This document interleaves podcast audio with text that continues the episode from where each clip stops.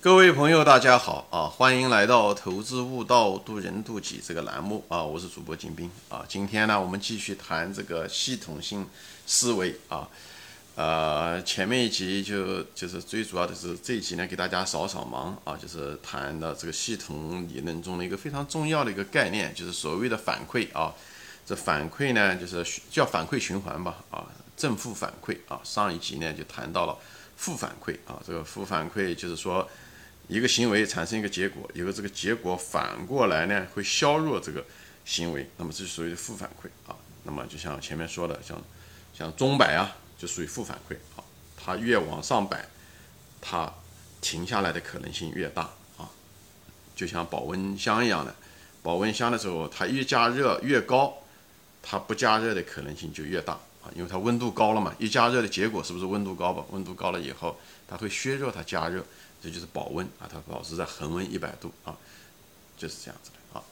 那么今天呢，我主要的是谈的是什么呢？就是正反馈啊。正反馈是什么意思呢？正反馈的它跟负反馈正好是反过来，就是说你有一个行为，最后有个结果，这个结果回来的时候，它不是削弱这个行为当初的行为，它是有强化这个行行为，就是说白了，他们之间的是是互相强化的一个过程啊。我举例子啊，就比方在。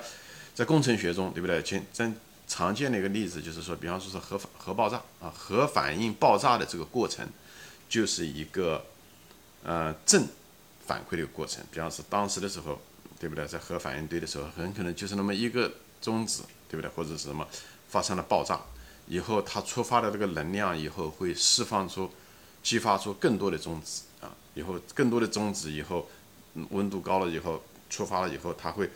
在撞击更多的中子，所以呢，它就像一个链式反应一样的，看就像一个火柴盒一样的，就火柴在军火库中一一一旦点燃的时候，它点燃了以后产生高温以后，激发了周围的分子，让它产生更高温，更多的分子加入进来以后产生更高的温度，以后又激发更高的分子，以后这样的一直这样的下去，直到整个房间的分子全部被嗯温度高了以后。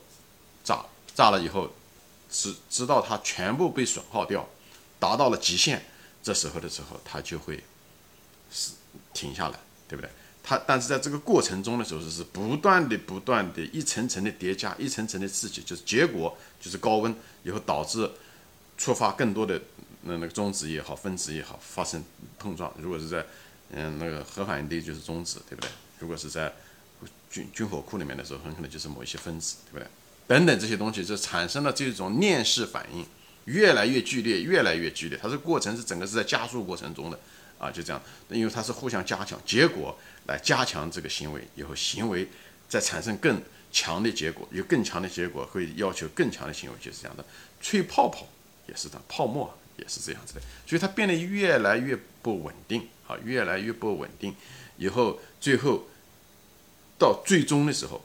这过程是非常的激烈，就是一层高潮推着一层高潮，一层高潮推着一层高潮，到最后的时候，对不对？因为它是自我强化的一个过程，因为行为和结果，暂时的行为和结果，它们之间互相加强、互相推动啊，相辅相成这样子的一种情况。最后的结果，到最后的时候是这个，当它的这个所有的资源消耗完的时候，那么它就进入了自我毁灭。所以它是一个不稳定的一个循环。虽然这过程中的时候很激烈。但是它最后的结果，它跟负反馈不一样。负反馈它是最后进入了一种平衡，对吧？因为它结果削弱当初的行为，所以当初行为无法扩大，哎，所以呢，它最后走向一种平衡。所以负反馈是是一种平衡机制，它一种它是进入了一种稳定状态啊。所以呢，它往往是产生了一种就像钟摆一样的，它来回的嗯摆动，而不是对不对？像正反馈一样的就甩出去了，甩出去不回来了，对不对？就是这样子的。好吧，所以这就是举一个这个例子，所以核反应堆啊，这个这种核反应过程就很相似，就是核爆炸不应该这样子，核反应堆，核反应堆它还有一个还有一个机制，它可以控制它啊，可以让这个中子可以减少，但是核爆炸这个原子弹爆炸就是这样的一个过程啊，虽然可能是在一秒钟之内爆炸，但这个你把这一秒钟每个毫秒分开的时候，它这个级别是一一步步的一个高潮推着一个高潮，直到整个的。那个原核就是这个核的这个燃料整个的被释放掉啊，好吧，这个就是这样的一个互相的激励的一个过程。这是工程上面，那在生活中也是一样的，不仅仅在理科科学中有这些所谓的正反馈、负反馈，它不是，它是一个工程的概念，但是呢，只是工程概念用它而已。这个概念就正反馈和负反馈，在宇宙中，在人类社会中，不仅仅是自然环境，在人类社会中都是一样，都存在。啊，举个最简单的例子，比方人与人之间打交道，对不对？你跟对手，我的行为，比方我对你的比较恶劣。对不对？那么我如果说话口气很恶劣的时候，那你会激发你对我的说话的口气也很恶劣，对不对？你也很恶劣，对不对？所以人家就说什么，一句话会让人家跳，一句话可以让人家笑，对不对？你如果很和缓的跟人家说，那人家也很客客气跟你说，对不对？他客客气跟你说，你也对不对？那你会更客气跟他说，所以你们之间是一个互动的一个互相加强的过程。所以你开始的时候。如果是和缓的，那你这个气氛就一直很和缓，很很可能变得越来越和缓。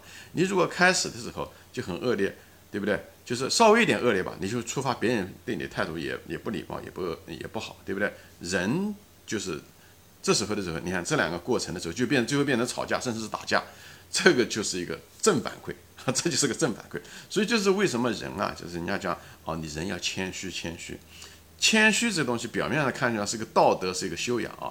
其实我说过很多次啊，其实谦虚是一个智慧，哎，知道？我就岔开说一下啊。所以天底下有很多道理，因为你一谦虚是什么意思啊？你就是比较，你你比较低态，你就是低姿态，对不对？你一低姿态，你就不容易冒犯别人，那别人也不好意思随随便便的冒犯你，对不对？你你对人家谦虚，对别人家比较温润，对不对？比较客气，人家也会 respect 你，就是别人也尊重你，你对尊重别人，这样子的话，你本人也不会受伤害，对不对？你对不？以后呢，呃。所以呢，这种情况下的时候呢，你让这样子的话，大家说话各个方面啊，就是比较平和，这样呢也容易解决问题，对吧？这样子的话，你人缘也好，你容易把事情解决，最后受益的就是你。所以这个。谦虚这东西，因为我们中国老说谦虚，谦虚好像总觉得是装模作样啊，或者是什么，实际上它背后都是一个非常实实在在的一个经济利益，就跟我前面说的人不能撒谎一样的，不能撒谎后面是一个非常实在的经济利益，它不是一个教条的，是说你要谦虚，你也不能撒谎啊，谦虚就是因为这是一个智慧，所以这个大家智慧就是说一句话你要明白，一句话使人跳，一句话也可以使人笑的时候，你一定。是说一句话让人家能笑起来，对不对？让人家至少不不让人家跳起来，这就是谦虚，对不？谦虚就是比较和比较和缓啊，不是容易冒犯别人。所以这种情况下，你只要把自己的，不管你怎么样的瞧不起别人，不管你怎么样，你只要抱着一种谦虚的态度，对不对？为什么要抱着谦虚的？就把你把你自我感给放下啊，你不要觉得你比别人高，你只要没有这种分离心和那种自我感，你觉得。我也有不知道的那个人，他说出来东西，他万一有些地方是对的呢？我应该把他的话听完啊，等等，这不要我不要上来就武断的就下一个结论啊，这就是对不对？这时候的在这种情况下的时候，就是所谓的谦虚啊。这样的话，你说话的时候，或者说我不能随随便便，每个人对吧？呃，认识的程度都不一样，每个人都有自己的局限性。那你哪怕不同意他的观点，你你也觉得他的观点确实是不怎么样。但是呢，你要知道，每个人都经历这个过程，每个人都是慢慢学过来的，所以每个人都有自己的觉醒的时候。在这种情况下的时候，你就没有那么多的那种我对于这种傲慢那种啊，就瞧不起别人。你这时候会谦虚下来，谦虚下来的时候，你在无形之中，你在你的肢体语言，你在你的呃表情，你在各个方面，因为你心里面是虚下来了，低了，姿态放下了。你自然而然在你的行为上面，在你的表情，在你的语气中都会表达出来，那别人也能感受到这一点，所以呢，别人也会对你也不是采取那种很冒犯的那种冲突的态度，这样的话就把事情解决了，至少，对不对？最后结果双方都受益，你可能是又能解决问题，因为天底下很多做事情的时候，你可能是很重要一个人，对不对？你如果把他得罪了，天底下最不能得罪的就是小人。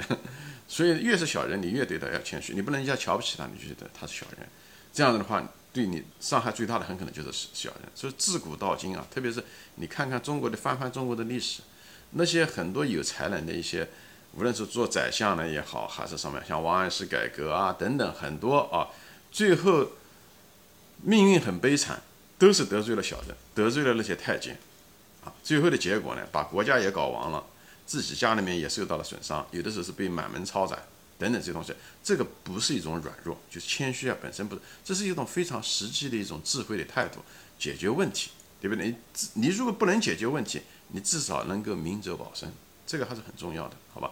所以呢，嗯，就是说你要放下自己的自我感，因为有的人就是因为傲慢，说白了，傲慢，特别是有才能的人，傲慢，就是最后说白了，另一面就是说你放不下自我，你自我感过强，最后伤害的一定是你。所以放不下自我感的人，伤害最大的是他自己，而不是别人。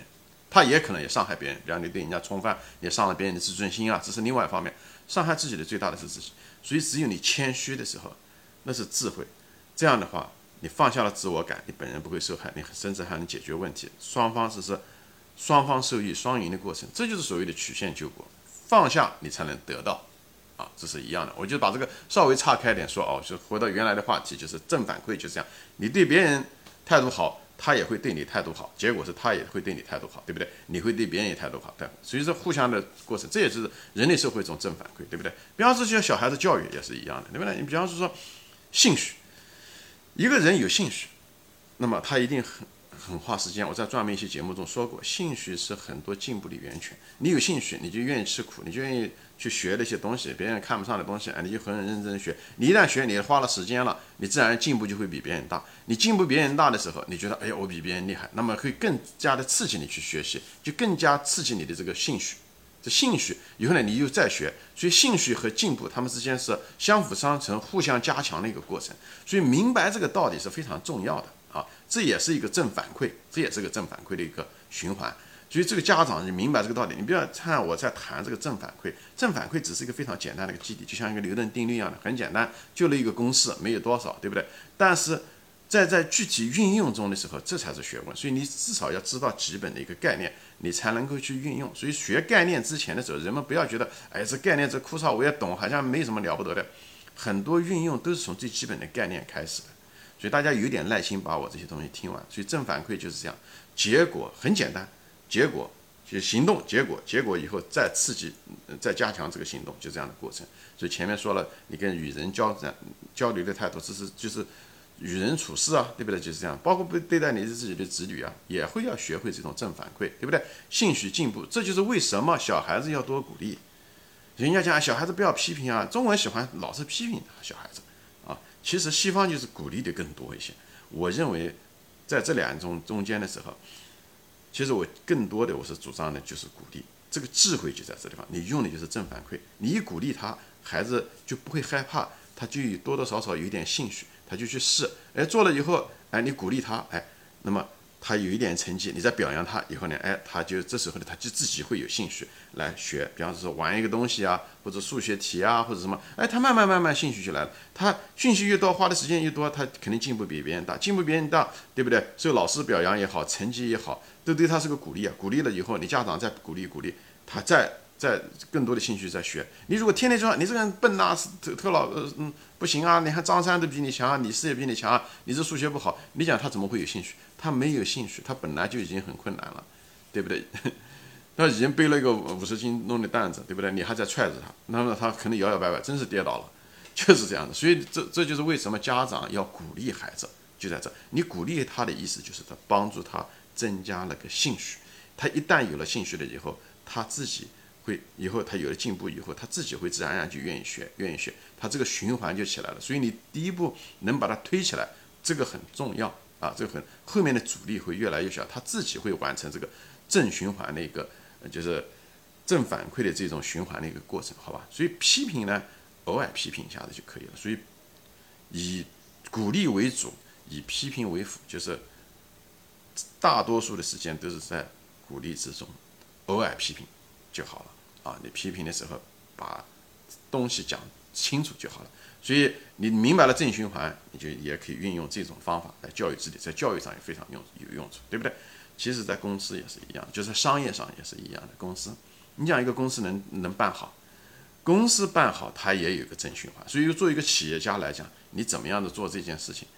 其实，你像有的人，你看员工不好的干活啊，什么东西的啊，等等，老板跟员工的关系搞得不好。其实这个里面有一个真正懂这个把公司办好的人的时候，也要懂得正循环一样的正就是这种正反馈是什么呢？就是业绩和人才啊。你如果这个公司能赚钱，对不对？你能？你钱多，你能够一上来就可以赚钱，你自然而然可以可以雇到更好的人才。更好的人才，因为你工资可以给高点啊，对不对？福利给好的，人家更好的人才，人家在这地方也很用心啊，他不是想跑到这地方来干了几个月就跑掉了，又跳槽跑到别的公司去了，对不对？以后他在干，他也安心，他也愿意好好的做，对不对？他也有一个长远的计划。以后呢，你也能你又能吸引到更高级的人才，因为企业很多商业的竞争都是人才的竞争，无论是在销售也好，研发也好。管理也好，对不对？员工的基本的素质，你能招到高素质的人才，你用高工资，以后他又能够反过来给你这企业做做出更多的贡献，你的业绩更多，你利润更多，以后你挣的更多的钱，你可以雇更好的，或者给他们增加更好的工资，这个本身也是一种正的循环。所以企业千讲万讲，讲到一大堆的管理经验啊，这个那个，其实本质就是你能够挣钱。这个就是你的机会，你就要学会用正循环。当然，有的企业家就不明白这个道理，他挣了钱都把钱揣到自己口袋里面去了，不愿意高雇高更好的人才，他这个利润最大化就全部搞到自己口袋里面，那这个企业也给他搞砸掉了。所以要学会运用正循环，就是我多挣的钱，我给的我工人的福利更好一些，啊，比同行业至少要好一些，给他们有更多的学习的机会、培训的机会，哎，这样子的话，吸引更好的人才。把那些不行的人把它去掉，它，哎，这样子的话，这这招更高质量的人才，所以就是业绩跟人才这么之间产生了某一种互动的正反馈的过程。这道理看上去都非常简单啊，但是其实明白这个正循环的这个道理很有用处，就在这。这个东西每个人都经历，好吧？所以呢，我今天呢就是把这个正循环呢就是。正循环的特点，好吧？正循环的特点就是人家讲从善如流，从呢从恶如奔，还是叫什么？它这个像一对对的，就是正循环本身没有什么好和坏。我就想了一个工具，它是中性的，不存在好和坏，只是你你用它是不是在一个恰当的场合，是不是适用适合你这个使用者本身，这一点很重要，好吧？那么它正循环一个特点就是互相推动。如果它在一个不好的一个情况下，你开始的时候不好的时候，它会越来越不稳定，因为。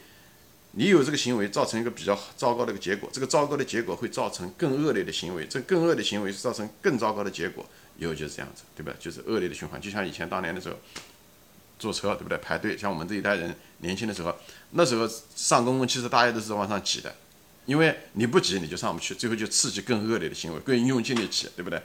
就这也是一种正呃正反馈，好吧？这也是一种正反馈的一种行为。所以这种正反馈的行为就是。就越来越大，越来越大，以后变得很不稳定啊！当然了，如果好的话，变得越来越好，越来越好。所以呢，越来越大的时候，就造成一种崩溃。有因为最后的时候，当你的能源全部用完的时候，当你这个过程也许变得很强烈，一一步推一步，一步推一步，对不对？等到你高潮之后的时候，一定是坍塌，一定是坍塌，就像那个核反应堆一样的，好吧？所以呢，就是这个核爆炸是一样的一个过程。所以我就把这个通过这两集呢，就把负反馈呢和正反馈呢这个基本的概念呢，把它讲了一下子，好吧？那么我后面呢就是举一些例子，就是正反馈和负反馈在股市中的一些运用，好吧？这样的给大家闲聊分享啊，就是呃开阔大家的思维吧，就是把很多东西呢把它联系在一起，用这种闲聊的形式，把这些很严肃的一些观念把它。把它解开，能够运用，学以致用嘛，否则学的那些知识又有什么用呢？好吧，好，今天就说到这里啊，谢谢大家收看，我们下次再见，欢迎转发。